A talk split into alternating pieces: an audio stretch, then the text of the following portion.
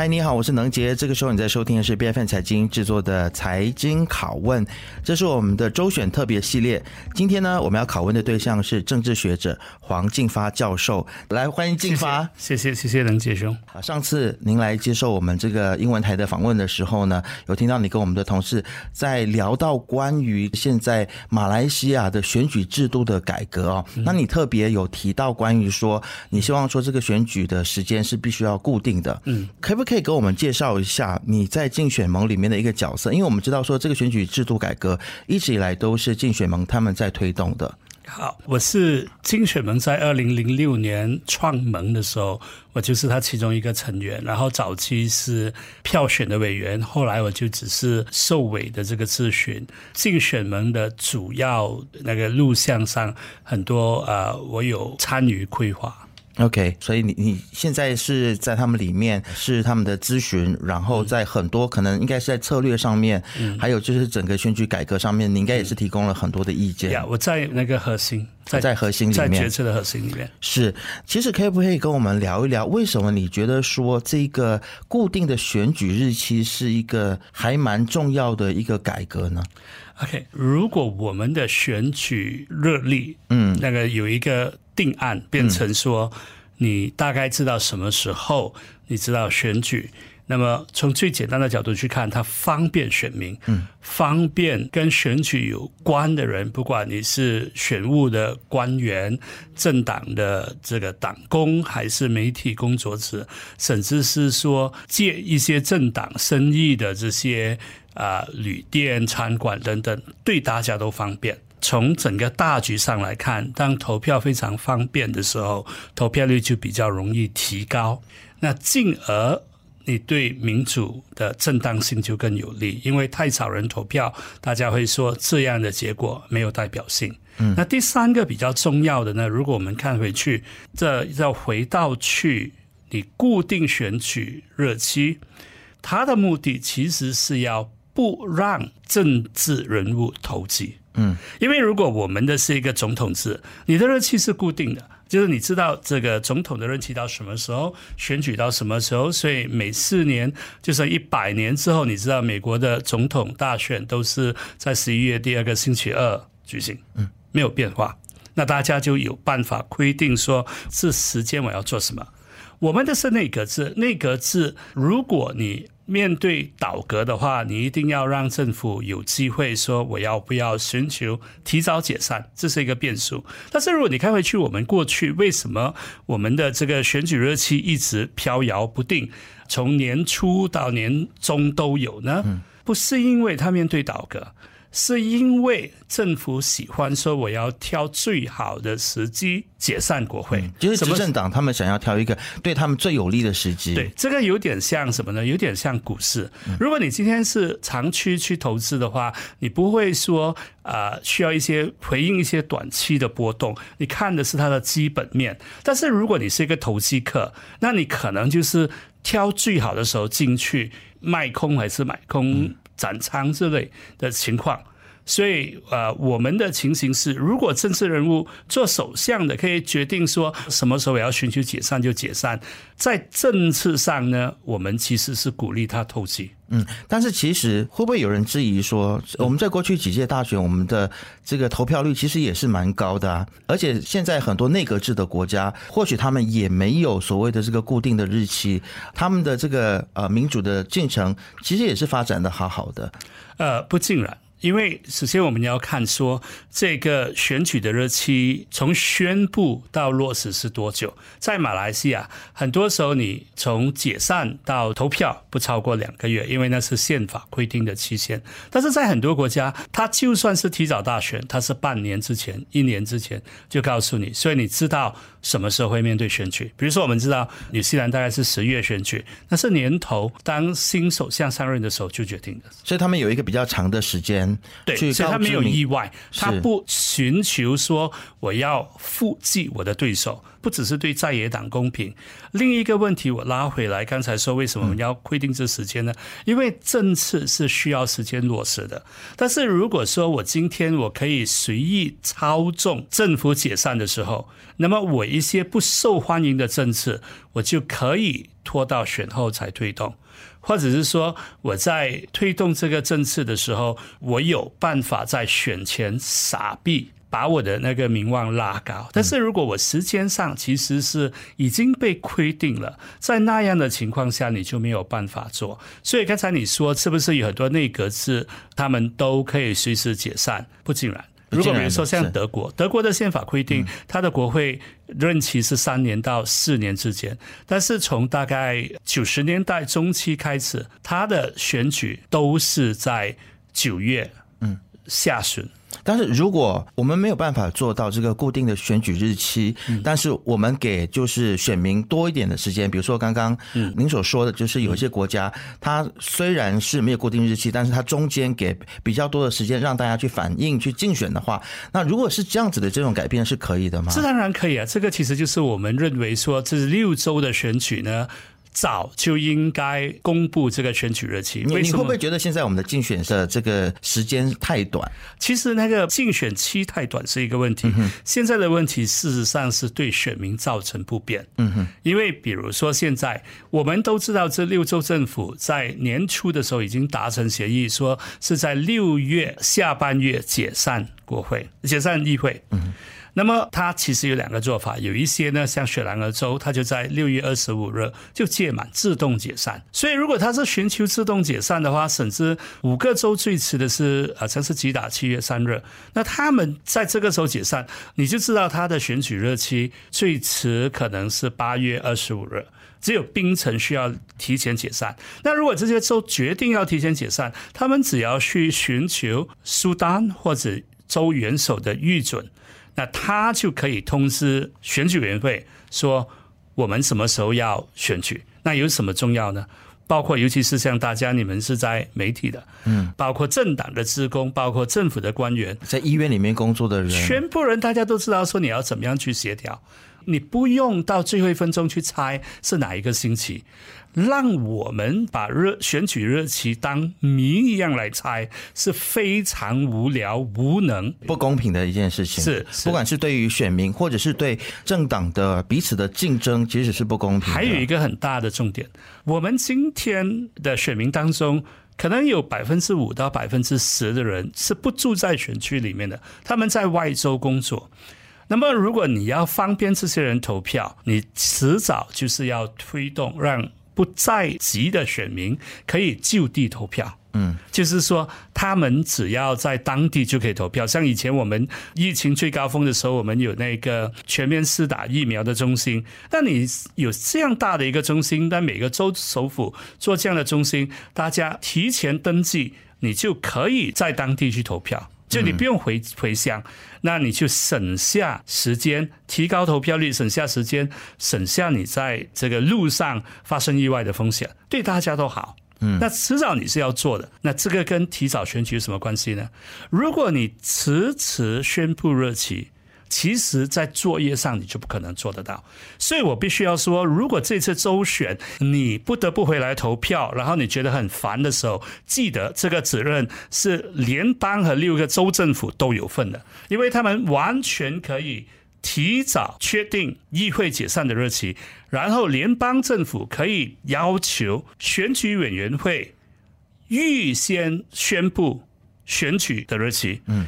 同时让你不用回家投票，这个其实是你的权利。嗯，所以如果你不爽，你下次回乡投票的时候遇到候选人感激你回来投票，你应该教训他们一顿。为什么他们不去推动提早宣布选举日期？最重要的是让你不在选区。也可以就地投票。我我想要请问一个问题，就是现在目前的这个团结政府，他们是否有这个政治意愿，要在这件事情，在这个选举制度的改革上面去做出改变呢？OK，我们现在谈的其实是选举的进程，就是选务的部分。选务的部分是很简单的。我们知道，这个上一次西蒙执政的时候，在萨萨迪的推动下。我们有了十八岁投票和选民自动登记的这两项措施。那现在我们谈这些问题呢，其实真的没有太多反应。嗯，我是少数，每现在都没有太多反应，没有反应，没有太多反应。首相是安华，对，然后没有反应。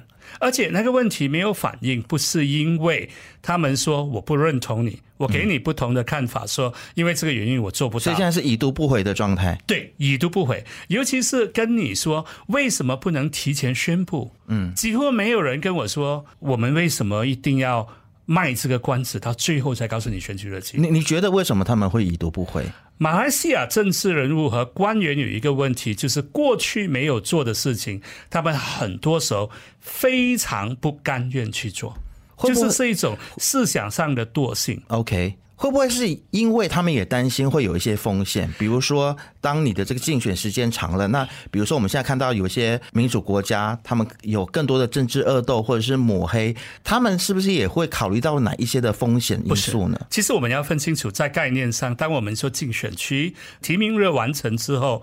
到投票日前一天，那个叫做竞选。是我了解，但是很多政党他们可能他并不会就是真的乖乖的在所谓的竞选期才竞选，他可能就是在一宣布什么时候是投票日的时候，大家可能就开始有很多的政治讨论。现在他们都在竞选，都在助选啊！你看联邦政府去吉打吉兰丹登嘉楼开开斋的那个盛会，那不是竞选嘛？大家都在竞选。其实竞选活动早早就开始了，早就开始，这没关系。是，那如果你说要硬要找一个阴谋论的。的理由，当我们主张说你提前公布选举日期，让不在籍的选民可以就地投票的时候，这会帮助到雪州、槟城这些有很多游子的地方，因为很多人就算雪州非常发达，还是很多人去外地工作，但是同时他也会帮到吉兰丹，所以有可能，如果你真的是要硬要找一个阴谋论，就是可能有人担心说。这样对伊斯兰党有利，他看不到的结果是，不管你有没有做这样的帮忙，吉兰丹是伊斯兰党的天下。但是你投票率很低的话，不小心西蒙和国阵在雪兰莪、森美兰、槟城这三个州，可能就会丢掉一些边缘的选区。是。其实也看到说，竞选盟最近在呼吁选举委员会要即刻就开放登记，让可能大家来登记这个邮寄选民的部分哦。那可不可以来跟我们也谈一下，这项呼吁它背后的原因是什么？其实跟刚才我提说，让大家在就地投票呢，是一个替代。是。那分别是什么呢？你如果你今天申请说哈，我要这些主要是针对。国外的针对那一些有工作的这些人，他们可以预先申请。所以你是现在猜测说好，投票日可能是从七月中到八月初吧，大概这样子。那你在这段时间里面，你觉得好，我就要去申请这个邮寄选票。那你申请了之后，到时候你发现你人在现场，你回到家乡，你还是你还是没办法，那就算了，那就是你。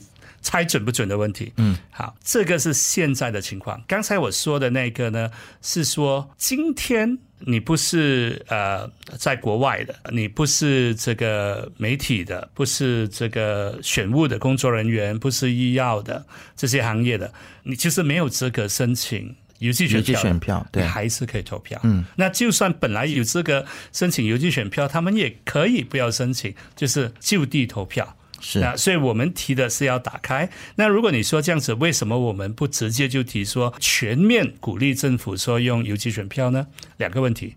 第一，邮寄选票是比较容易作弊的。嗯，因为选票在你手上，如果说你决定把你的选票卖给另一个人，在他那个人面前花下来，他付你钱，那其实就是贿选。嗯，但是你不会抓得到。我们还是主张说，那国外你要让他投票，是因为。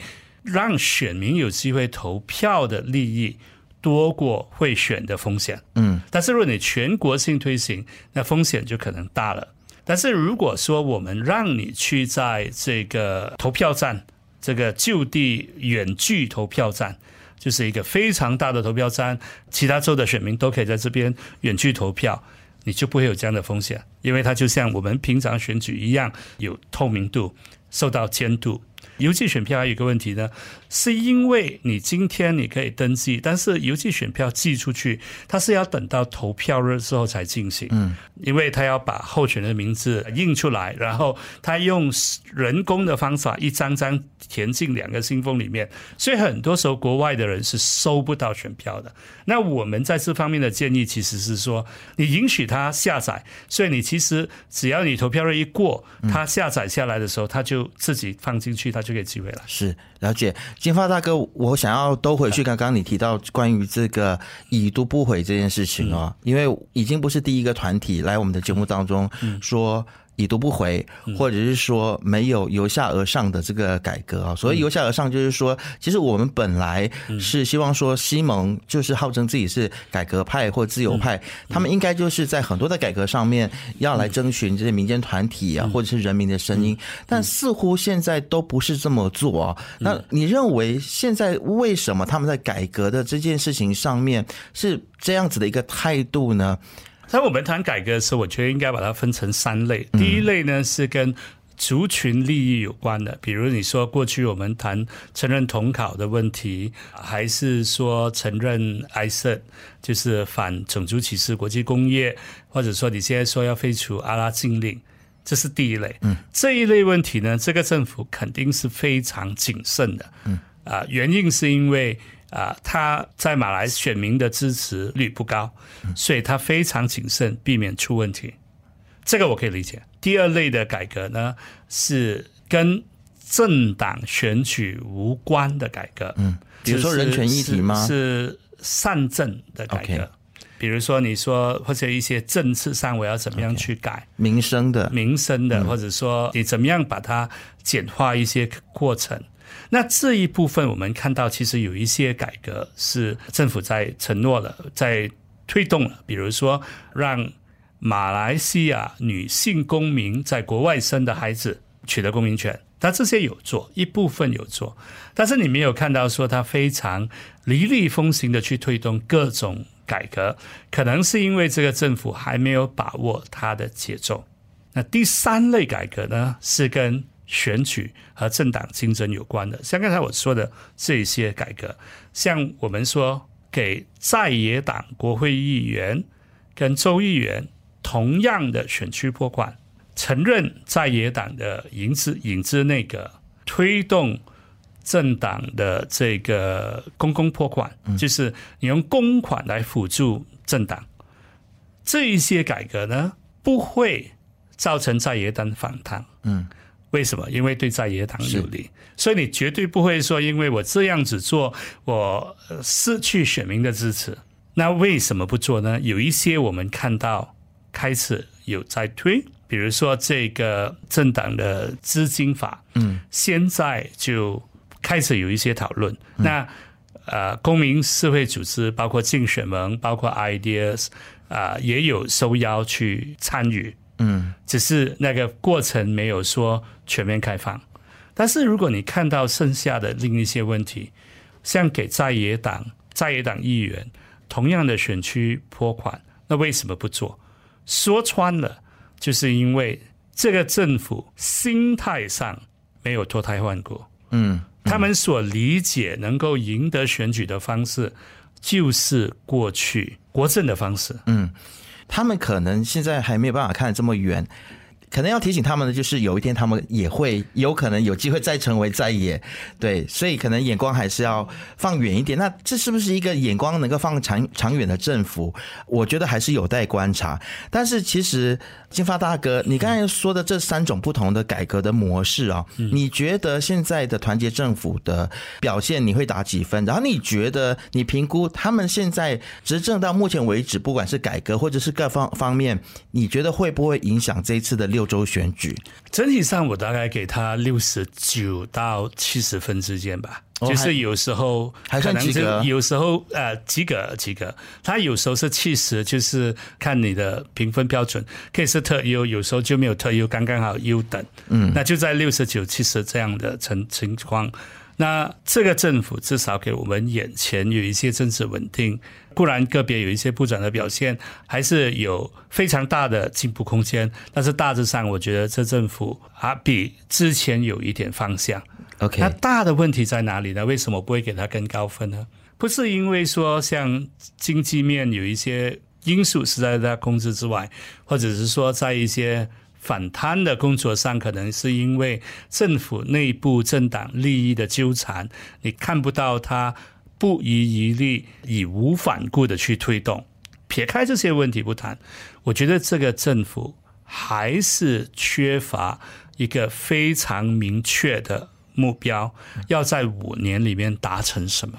嗯，你看他的反应呢，是见一步走一步，摸着石头过河。嗯，但是这样的做法有一个危险，当你没有办法让选民相信你胸有成竹要怎么走的时候，你同时就在给你的对手继续去散布说政局不稳的谣言。嗯，所以你看，我们三不五时就有一些喜来登行动二点零的。阴谋版不同的版本的阴谋，很多谣言。对，是。那但是因为这个政府没有想得很清楚，所以有一个很重要的改革呢，是刚才呃跟我们一开头谈的说，把这个选举时间敲定下来有关的，是定期国会法。OK，我们其实，在马来西亚因为内阁制，然后因为我们的宪法说选举委员会有权决定。在六十天里面，议会解散之后的六十天里面举行选举，所以你没有办法敲定说要什么时候做，OK？因为它会违宪，技术上会违宪。但是你可以做的呢，是确定国会和议会解散的日期。嗯。那如果我们今天问说这个国会什么时候它应该解散呢？不是从我们投票的那一天算起，嗯，是从国会。宣誓那一天就是开会第一天开始。那这个国会如果完成任期呢，就是到二零二七年十二月十八日。如果今天这个政府是有担当的，他有三分二，他甚至不需要用三分二，因为有些人担心说，你用三分二，万一只要有一个议员缺席，给你难看，你就会变成说政府输掉了这个修宪案。那他可以用三分二去推动，只需要二分一的。多数通过的普通法案规定说，这个国会会在二零二七年十二月十八日任满。嗯，那之前如果首相要去寻求元首预准提前解散国会，需要两个条件。呃，第一是他失去多数，那你一定要有这个选择。第二，不管什么原因，三分二的国会议员通过议案说。我们要提前解散，那这两个答案呢，其实都没有办法直接阻止在野党推推倒这个政府。那为什么我们要加这个法案呢？因为这个法案其实是绑住首相自己的手。嗯，那为什么要这样做？好处是你一旦把这个时间放在大家脑海里，大家写进记事簿里面，你就会想，如果没有什么变化。就是二七年十二月，一定的时间，固定的时间，你就你就知道国会解散。那你一算那个时间，你就知道说选举大概就是选举就是二零二八年二月，你就逃不掉。那你一旦这样想的结果是什么呢？大家做的每一个决定就朝这个方向做。好，现在谁要复燃要把这个盘翻掉的话，你会得罪太多人，是政府就保住了。确实，我们看到很多这个民主的整个的模式比较成熟的国家，他们确实是在很多包括了国会的解散或者是任期，还有选举日期都是定定下来的，这样人民才会心里有一个准，知道说什么时候事情会发生，然后也好做好安排，不然的话游子回乡投票机票真的很贵啊。最重要的问题其实是。这可以保住这个政权，因为如果我们一旦形成这样的常规，嗯，convention，那你就会期待每个政府、每个议会会把它的任期任满。那除非有变动，不然联合政府你都可以完成任期。所以对安华是最有利的。嗯，但是如果你真的坚持不要做，然后是因为你心里想啊，我现在我跟你说我要完成任期，但是如果时候有利，我要随时可以解散国会，就算我没有失去多数，我要解散国会，我要占回我对手便宜。如果你心里是这么想的话，嗯，你怎么去跟国民谈说我们要政治稳定？嗯政治稳定就是大家都不赌博啊！嗯你现在的情况是说，你批评你的对手想要赌博，赌输了就要翻桌子，但是你心里自己其实也，当你自己做庄的时候，所以你也是想说，我是不是要占对手便宜的话，是那大家就不可能去谈政治稳定。是好，今天非常谢谢黄金发大哥来到我们的节目当中。你刚才听到就是双威大学政治学者黄金发教授在我们的节目当中谈到金雪盟以及他自己对于。整个的马来西亚的选举的制度的一个改革，他的想法。谢谢大哥，谢谢。财经拷问是 B F N 财经制作的节目，你可以在财经的网站 c a i j i n 点 m y、B F N 的网站或者是 B F N 的 App 以及各大播客平台听到我们的节目《财经拷问》。我们下次见。